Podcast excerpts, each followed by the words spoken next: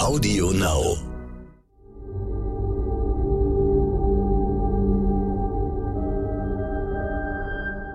Es ist Dienstag, der 18. Oktober. Hallo und herzlich willkommen zum Stern-Podcast Ukraine die Lage mit dem Militärexperten und Politikprofessor Carlo Masala von der Bundeswehr-Universität München. Ich bin Stefan Schmitz vom Stern. Guten Morgen, Herr Masala. Einen schönen guten Morgen. In Kiew schlagen auch heute Morgen wieder Drohnen ein, äh, die offenbar aus dem Iran stammen, was eine irgendwie neue Qualität des Krieges ist. Was bedeutet es, dass die russischen Streitkräfte solche Waffen einsetzen? Also ich glaube, das ist ein Hinweis darauf, dass Russland sein Material, sein eigenes Material zurückhält, also Raketen zum Beispiel, mit denen man ja Kiew auch beschießen könnte. Weil auf der einen Seite ist natürlich das Verhältnis zwischen Beschuss und erzielten Erfolg äh, steht auch ökonomisch in keinem Verhältnis. Also sozusagen diese Raketen sind teuer und das, was äh, Russland da äh, trifft, sind zivile Ziele und äh, teilweise natürlich auch Infrastruktur, aber es steht halt in keinem Verhältnis zu dem Preis, den diese Raketen kosten. Ähm, gleichzeitig ist es aber auch ein Hinweis darauf, dass Russland dieses Gerät zurückhält, weil es äh, ihm auch ausgeht. Also das heißt, Russland kann sein eigenes Raketenarsenal nicht komplett in der Ukraine verschießen, weil es ja immer damit rechnen muss, dass es diese Raketen ja auch für andere Auseinandersetzungen braucht. Also sei es für Auseinandersetzungen mit der NATO, sei es für Auseinandersetzungen mit anderen Staaten. Also es ist ein weiterer Hinweis darauf, dass äh, im Prinzip das Material bei den Russen knapp wird. Könnte es auch ein Hinweis darauf sein, dass die westlichen Sanktionen wirken und damit die Fähigkeit der Russen eingeschränkt ist, äh, diese Waffen neu zu produzieren? Also wir wissen aus anderen Bereichen, äh, bei Panzern und bei Schiffen, dass die äh, Sanktionen im Hochtechnologiebereich äh, dort schon äh, Probleme erzeugen. Ähm, das ist nicht auszuschließen, dass das auch bei der Raketenproduktion ist. Ich weiß jetzt nicht, ob dort äh, westliche Chips äh, verbaut werden, aber ich gehe mal davon aus, und von daher kann es auch ein Hinweis sein, dass generell diese russische Rüstungsindustrie, die für Nachschub sorgen soll in diesem Bereich, erhebliche Probleme hat. Und das liegt dann in der Tat an den Sanktionen. Gleichzeitig scheint es mir ein irgendwie beispielloser Vorgang zu sein, dass der vermeintlich mächtige Angreifer, die Super ehemalige Supermacht, auf Waffen setzt, deren Komponenten möglicherweise aus chinesischen Internetshops stammen, während der Angegriffene über moderne westliche Waffen verfügt. Ja, das ist halt eine der Paradoxien, mit denen äh, die russische Föderation nicht gerechnet hat. Also, dass der, dass die NATO-Staaten und die EU-Staaten so einheitlich und über eine so lange Zeit äh, die ukrainische Armee mit ja, modernsten Waffen versorgen, dass man geglaubt hat, man könnte im Prinzip diesen Krieg mit alten sowjetischem Material gewinnen, sein, sein modernes Material schonen. Und jetzt befindet man sich halt in der Situation, dass man sieht, ah, das Material geht zur Neige, beziehungsweise man muss Material zurückhalten für andere Funktionen, wie ich gerade eben erklärt habe. Und der vermeintlich schwächere, kleinere Gegner verfügt über hochmodernes Gerät, was äh, ihn in die Lage versetzt, den Russen erhebliche Schäden bei dem russischen Material zuzufügen. Das ist schon eine paradoxe Situation.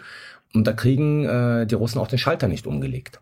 Gleichzeitig ist natürlich, hat das natürlich auch eine politische Komponente, dass jetzt der Iran Waffen an Russland liefert. Wie würden Sie das politisch einschätzen? Was bedeutet das? Also diese Verbindung zwischen Iran und Russland ist ja nichts Neues. Die ist ja schon seit Jahren äh, zu sehen. Und wir sehen ja auch im, im Rahmen der Bemühungen äh, zur Neuverhandlung des iranischen Atomabkommens, an denen Russland ja auch beteiligt ist, dass Russland da einer der einzige Staat eigentlich ist, äh, der auf iranische Bedürfnisse eingeht und versucht sozusagen dieses Atomabkommen auch so zu gestalten, äh, dass es den Iranern entgegenkommt. Das ist diese Allianz, die wir haben zwischen den Chinesen, den Russen, den Iranern zur Veränderung der Weltordnung. Und das ist keine formale Allianz. Äh, die Chinesen halten sich mit Blick auf die Iraner ja mehr zurück als die Russen. Aber das ist ein Teil dieser Staaten, die halt eine andere Weltordnung anstrebt. Und diese Verbindung ist älter als jetzt äh, nur durch den Krieg. Was würden Sie denn dem Westen empfehlen? Wie soll er darauf reagieren? Es ist relativ schwierig, jetzt äh, da dem Westen eine, eine, eine sozusagen ähm, Strategie zu empfehlen, weil es ja ein Interesse gibt an diesem Atomabkommen. Und äh, die Gefährdung dieses Atomabkommens beziehungsweise der endgültige Kollaps der Verhandlungen könnte ja bedeuten, dass der Weg für den Iran frei ist, je nachdem wie er dann Unterstützung bekommt durch China, Russland und Nordkorea, ähm, dass äh, der Iran dann über die nächsten Jahre seine eigene Nuklearwaffe produziert. Also es ist für, für westliche Staaten ein Ritt auf der Rasierklinge, weil wir natürlich auch äh, die Problematik haben, die EU hat jetzt Sanktionen verhängt, dass wir im Iran eine Revolution haben, äh, die sich gegen das Regime richtet und die die EU bzw. die Bundesrepublik Deutschland ja allein aus normativen Gründen ja unterstützen muss, weil es im Interesse, in unserem Interesse ist, dass dort Menschen in äh, menschenwürdigen äh, Zuständen leben können. Es ist ein schwieriges äh, Problem. Sanktionieren kann man den Iran, ja, aber das wird den Iran nicht daran hindern, diese Drohnen weiterhin an Russland zu verkaufen, weil sie liegen ja im Iran. Es gibt ohnehin schon äh, Iran-Sanktionen. Der Iran ist gewohnt, äh, mit Sanktionen umzugehen. Die Spielräume sind da relativ eng. Würden Sie denn dazu raten, eher auf einen Erfolg der Revolution im Iran zu setzen oder weiter einen Ausgleich mit dem Regime zu suchen? Ich glaube, man muss beides. Also man muss diese Revolution unterstützen und man muss äh, so lange wie es geht äh, an äh, dem Atomabkommen arbeiten. Es kann nicht sein, dass wir die Revolution im Iran nicht unterstützen und das mit Blick auf das Atomabkommen und das Ergebnis am Ende ist, diese Revolution scheitert und der Iran hat die Bombe. Äh, sondern wir müssen sowohl die Revolution unterstützen, als auch den Iranern signalisieren, dass wir ein Interesse daran haben, dass sie äh, keine Nuklearwaffen erwerben. Wenn am Ende des Tages die Revolution scheitern sollte, und der JCPOA auch scheitert, weil die Iraner die Verhandlungen abbrechen und die Iraner dann äh, in ein paar Jahren die Nuklearwaffe haben, dann müssen wir uns dann sozusagen auf diese neue Gegebenheit einstellen. Aber ich würde davon abraten, jetzt den Ball flach zu halten mit Blick auf die innenpolitischen Verhältnisse im Iran, nur um dieses Atomabkommen zu, äh, zu retten. Ich würde aber auch davon abraten, äh, die Gespräche mit dem Atomabkommen abzubrechen wegen der innenpolitischen Situation. Man muss einen Weg finden, in dem beides möglich ist. Vielleicht kommen wir nochmal zurück zur Ukraine. Da sehen wir ja, dass wir äh, ein Drohgebärde aus Belarus haben, wo russische Truppen eintreffen, wo eine neue Front eröffnet werden könnte. Iran rückt näher an den Krieg. Sehen Sie eine Gefahr, dass äh, dieser Konflikt sich Schritt für Schritt in der Region ausweitet, statt dass es zur großen Konfrontation mit der NATO kommt, die wir ja immer alle im Auge haben? Nein, ich sehe nicht die Gefahr, dass dieser Konflikt sich in der Region ausweitet. Also diese belarussische Front haben wir ja im Prinzip seit Februar äh, als, als mögliche Bedrohung. Äh, ob sie sich jetzt konkretisiert, werden wir sehen. Es ist riskant für Lukaschenka, hier direkt in den Krieg einzutreten, weil äh, die, die belarussische Opposition ist groß. Ähm, ein direkter Kriegseintritt scheint auch beim Militär äh, nicht besonders gewünscht zu werden. Äh, aber es ist nicht auszuschließen, dass von dort aus eine neue Front eröffnet wird. Der Punkt ist, man, man nimmt die Ukrainer dann in die Zange. Also wir haben Kämpfe im Osten, wir haben Kämpfe im Süden, wir haben dann sozusagen eine zweite belarussische Front und wir haben russischen Beschuss aus der Luft äh, mit Blick auf die großen Städte und die Infrastruktur. Das ist eine Situation, in der man dann davon reden kann, dass dieser Krieg dann wirklich nochmal nach der ersten Phase die gesamte Ukraine überziehen wird. Und wir haben ja die letzten Wochen immer gesagt, dass die Initiative auf die Ukrainer übergegangen ist.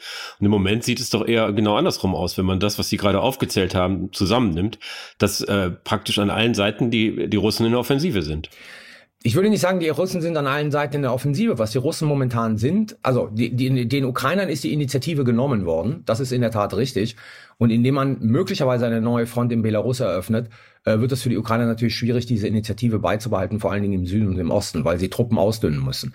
Ähm, Russland geht jetzt über im Prinzip zur, zu seiner eigenen, in Anführungszeichen, Gegenoffensive und macht das aber in indirekter Art, nämlich über Belarus, über Raketenbeschuss und natürlich über Kämpfe im, im Süden und im Osten. Momentan haben wir eine Situation, in der man ähm, davon reden muss, dass im Süden und im Osten im Prinzip die ukrainische Gegenoffensive zum Halten gekommen ist. Den Russen es gelungen ist, sich auf äh, gute Verteidigungslinien zurückzuziehen und von dort aus ihre Gegenangriffe zu planen. Und dann müssen wir mit Blick auf Belarus ja schauen, ob sich das wirklich äh, konkretisiert und was dann passiert. Aber in der Tat, der Krieg dreht sich jetzt gerade und der Vorteil in Anführungszeichen liegt bei der Russischen Föderation. Zugleich haben ja die Russen erklärt, dass die Rekrutierungen zumindest in der Region Moskau erstmal beendet sind. Und das könnte man ja auch als Indiz dafür werten, dass es äh, Putin nicht möglich ist, unbegrenzt Soldaten zu mobilisieren, ohne seine eigene Herrschaft zu gefährden. Könnte es sein, dass die russische Führung jetzt alles auf eine Karte setzt? Sie nutzt, was sie hat, mit dem Risiko, in noch größere Schwierigkeiten zu geraten, falls der Konflikt sich noch lange hinziehen sollte? Also ich glaube, was wir jetzt sehen, ist sozusagen eine, ich bin zurückhaltend mit dem Wort Eskalation, weil es wirklich äh, sozusagen noch keine Eskalation ist, eine neue Phase des Krieges. Und äh, meines Erachtens äh, deutet das alles darauf hin, und die, die, die Andeutungen haben wir ja schon aus Moskau bekommen, dass letzten Endes jetzt die Vorbereitung dafür geschaffen wird, dass Putin irgendwann mal ein Friedensabkommen anbietet oder einen Waffenstillstand anbietet. Wir dürfen ja nicht vergessen, dass die Frage, welche Gebiete, also sozusagen real in das russische Territorium inkorporiert werden, ja wohl erst am 1. Januar entschieden wird. Und ich glaube, dass bis dahin Putin ähm, darauf abzielt, dass Tatsachen geschaffen werden, die zeigen, dass dieser Krieg noch lange dauert, dass er die Möglichkeit hat, sozusagen an neuen Fronten neue Ereignisse zu schaffen und ein Waffenstillstandsangebot machen will. Wir sehen, wie schwer es der russischen Föderation fällt, diesen Krieg zu führen. Wir sehen, wie groß die Probleme mittlerweile auch in, in, in Russland sind. Wir sehen die ökonomischen Vorhersagen für die russische Wirtschaft.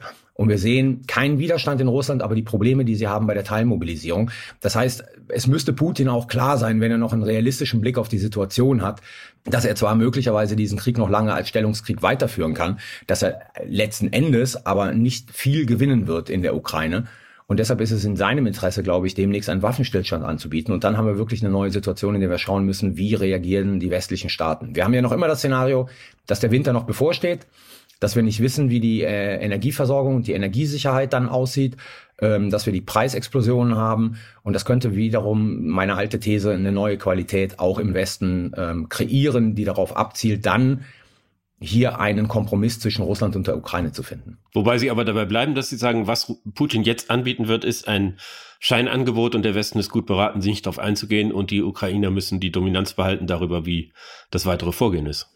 Ja, ich sehe bei all dem, was ich aus Moskau äh, höre, also von, von offiziellen Quellen, sehe ich keinerlei Veränderung äh, der russischen Strategie, nur eine Veränderung der russischen Taktik. Russland braucht eine Atempause. Russland hat, haben wir hier oft genug diskutiert, enorme Probleme, was sein Militär dort anbelangt.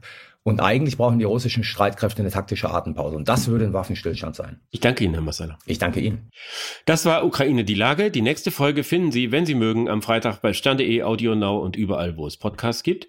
Wenn Sie noch mehr zu aktuellen Themen erfahren möchten, empfehle ich Ihnen den Stern-Podcast Heute wichtig. Ganz herzlichen Dank und hoffentlich bis Freitag.